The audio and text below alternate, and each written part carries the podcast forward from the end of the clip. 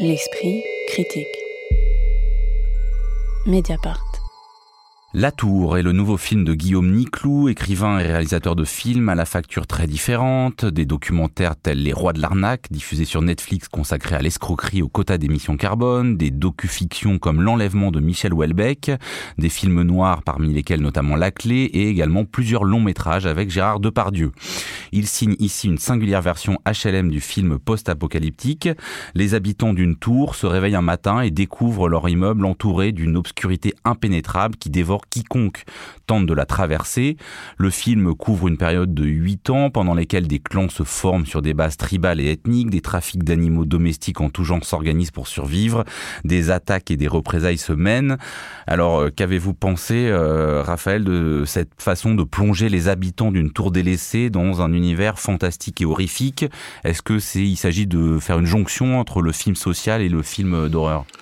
Oui, alors la jonction, euh, enfin, je pense que c'est surtout du, film d'horreur et un film de fantasme social, en tout cas de, représentation fantasmée de ce que serait la société française.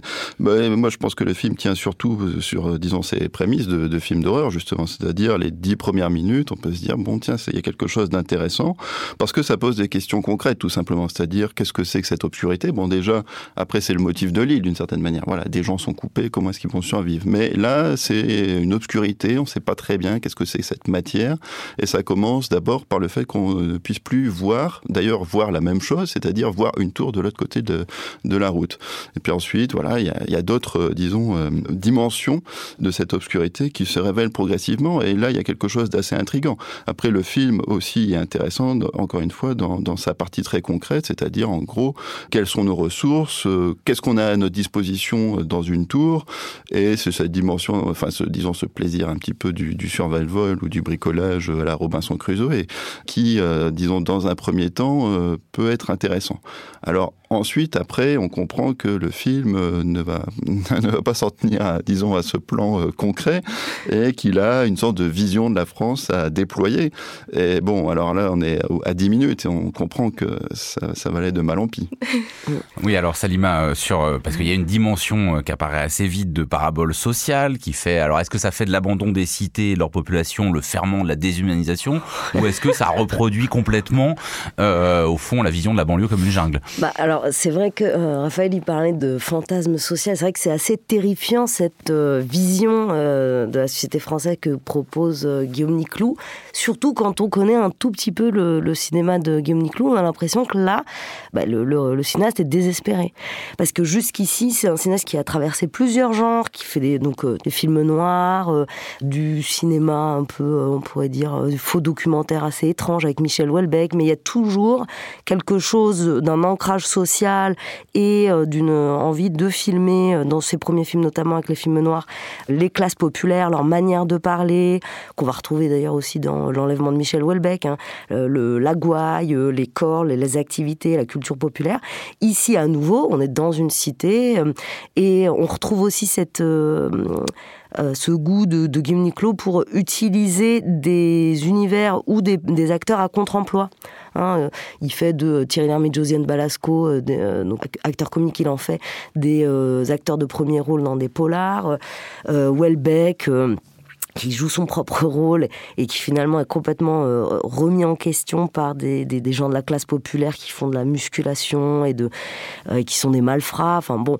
Et ici, à nouveau, euh, il inscrit son film d'horreur dans une cité, donc dans une banlieue populaire, et il nous emmène vers quelque chose qui n'a absolument rien à voir avec un film de banlieue, hein, mais effectivement qui vient plutôt faire référence à. Toi, tu parlais de Lille, Raphaël, mais alors un autre Robert Merle, plutôt Malville. Sauf que ici, contrairement à, dans Malville, le roman de Robert Merle, l'organisation euh, des habitants de la cité qui se retrouvent donc coupés du reste du monde va malheureusement pas du tout dans le sens de retrouver une nouvelle forme de civilisation. C'est pour ça que je parlais de désespoir du réalisateur, mais plutôt d'une division, d'une séparation euh, par communauté, donc avec rappel au communautarisme, et ce qui est assez, euh, qui est assez terrifiant. Occitane. Oui, bah, disons que effectivement, euh, cette affaire a trait à un genre, euh, voilà, du film d'horreur, le survival horror, etc. Euh, et ça m'a beaucoup fait penser à un autre film d'horreur euh, qui était sorti dans les années 2000, qui était The Mist, et qui était adapté d'un livre de, de Stephen King, dans lequel les gens se retrouvaient enfermés dans un supermarché dans lequel ils se trouvaient par un brouillard qui dévorait en quelque sorte personnes qui, qui, le traversaient. Et dans ce genre de film, l'enjeu, c'est toujours de reconstruire une petite communauté avec un certain nombre de ressources extrêmement euh, contraintes. Alors, même si un supermarché, c'est peut-être mieux qu'une tour, enfin bon, après, c'est un autre, un autre débat. Mais il y a plus d'animaux domestiques à qui on peut faire faire des petits et tout ça. je choisis aussi le supermarché. Mais il n'en demeure pas moins que euh, ce qui est intéressant, c'est voilà comment euh, la communauté va euh, faire une, reformation politique autour de ça. Là, sans même que la question ne semble faire débat ou sans même que la question ne semble être discutable, c'est l'option raciale qui est choisie.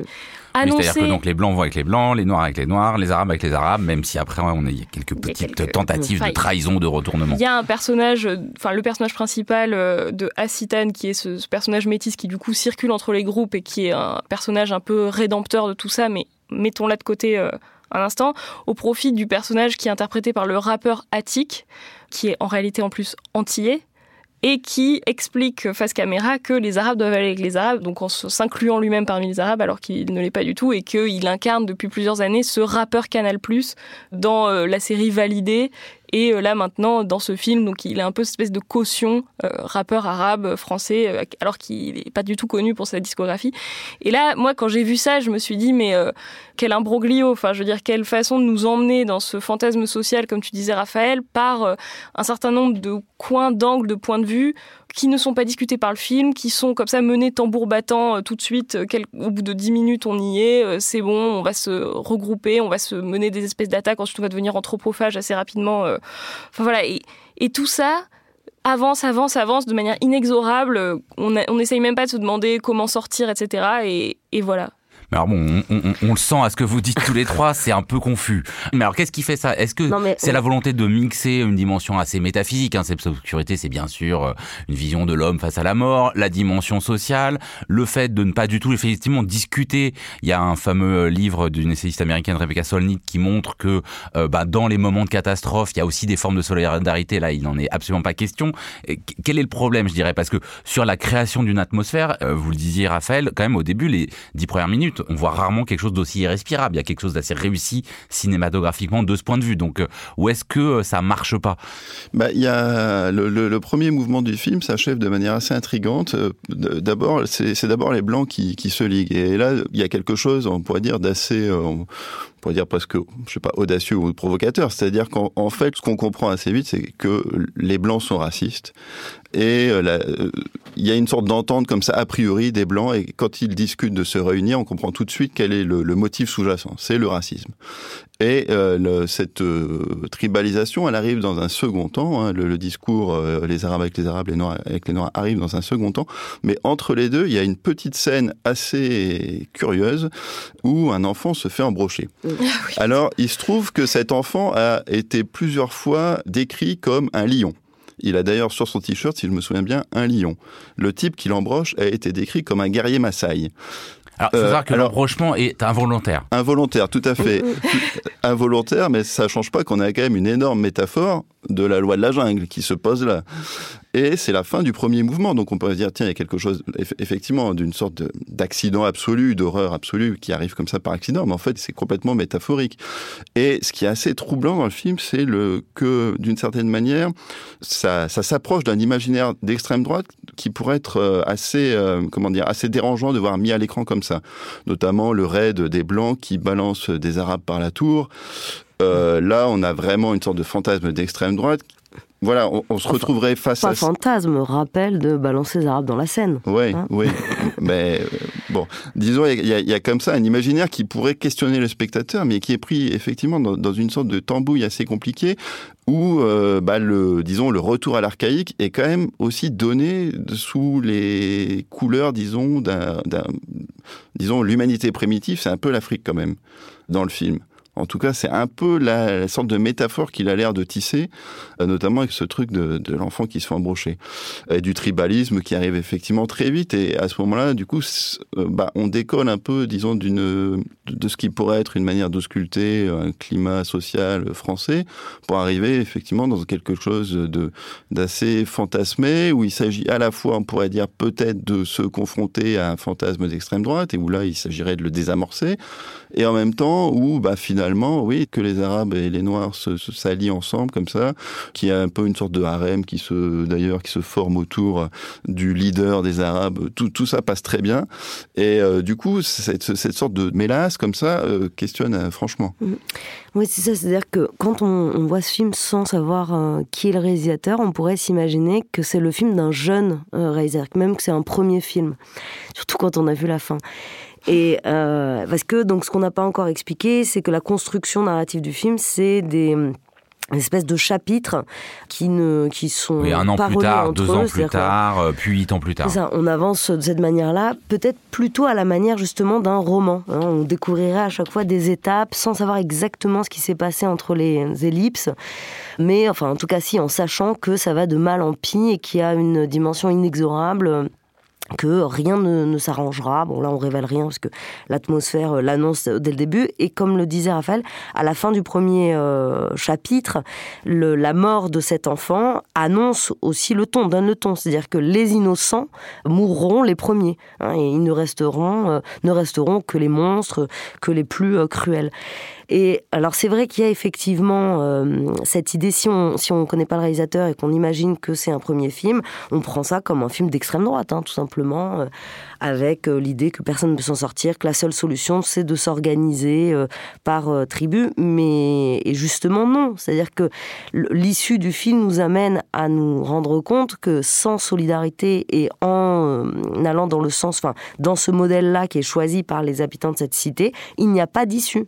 Ça, c'est bien ça, quand même, le- le- l'esprit du film. Quand on connaît le réalisateur, soit on voit ça effectivement comme du désespoir ou un changement radical de bord du réalisateur, mais sinon, bon, quand on connaît sa filmographie, c'est vrai que ce film est quand même assez euh, compliqué. Effectivement, on est obligé de le rattacher à une filmo, sans quoi on peut pas vraiment le, on peut pas le saisir euh, dans sa dimension politique de critique sociale. Occitane, pour conclure. Ouais, moi je, je suis moins convaincue que toi euh, sur la possibilité de sauver ce film. euh, Enfin, surtout que du coup, on voit que le réalisateur a en projet une adaptation de Soumission de Michel Houellebecq pour un, un bouquin pour lequel, pareil, on avait émis les, les mêmes doutes au début quand il était sorti jusqu'à jusqu'au développement plus récent euh, de, de, de- Enfin, en tout cas, l'explicitation de ce que contenait le message, Voilà, euh, dont on pouvait se dire qu'il était confus. Houellebecq qui est d'ailleurs remercié, donc comme tu disais tout à l'heure, Raphaël, à la fin. Et puis le côté inexorable, ça vient aussi du lieu où ça se passe, c'est-à-dire d'un voilà d'un discours euh, nihiliste bas du front, euh, anti-moderne, euh, hyper classique, c'est-à-dire rien de bon ne peut sortir d'une tour puisque de toute façon il n'y a pas de ressources, il n'y a pas la nature, il n'y a pas d'endroit où faire pousser des patates. Enfin parce que c'est ça aussi que dit le film. Et du coup que face à cette inexorabilité de la perte de tout, c'est bah ça va être forcément l'état de nature, un état de ra- nature raciale et, et ça, ça reste quand même euh, d'une simplicité euh, assez transparente euh, très rapidement. Et puis cette nuit euh, complètement euh, néantisant euh, tout le reste, euh, qui à mon avis fait écho complètement à ce message et que là pour le coup euh, c'est assez difficile de le voir autrement. La Tour, signé Guillaume Niclou, c'est sur les écrans depuis le 8 février dernier. L'esprit critique. Mediapart.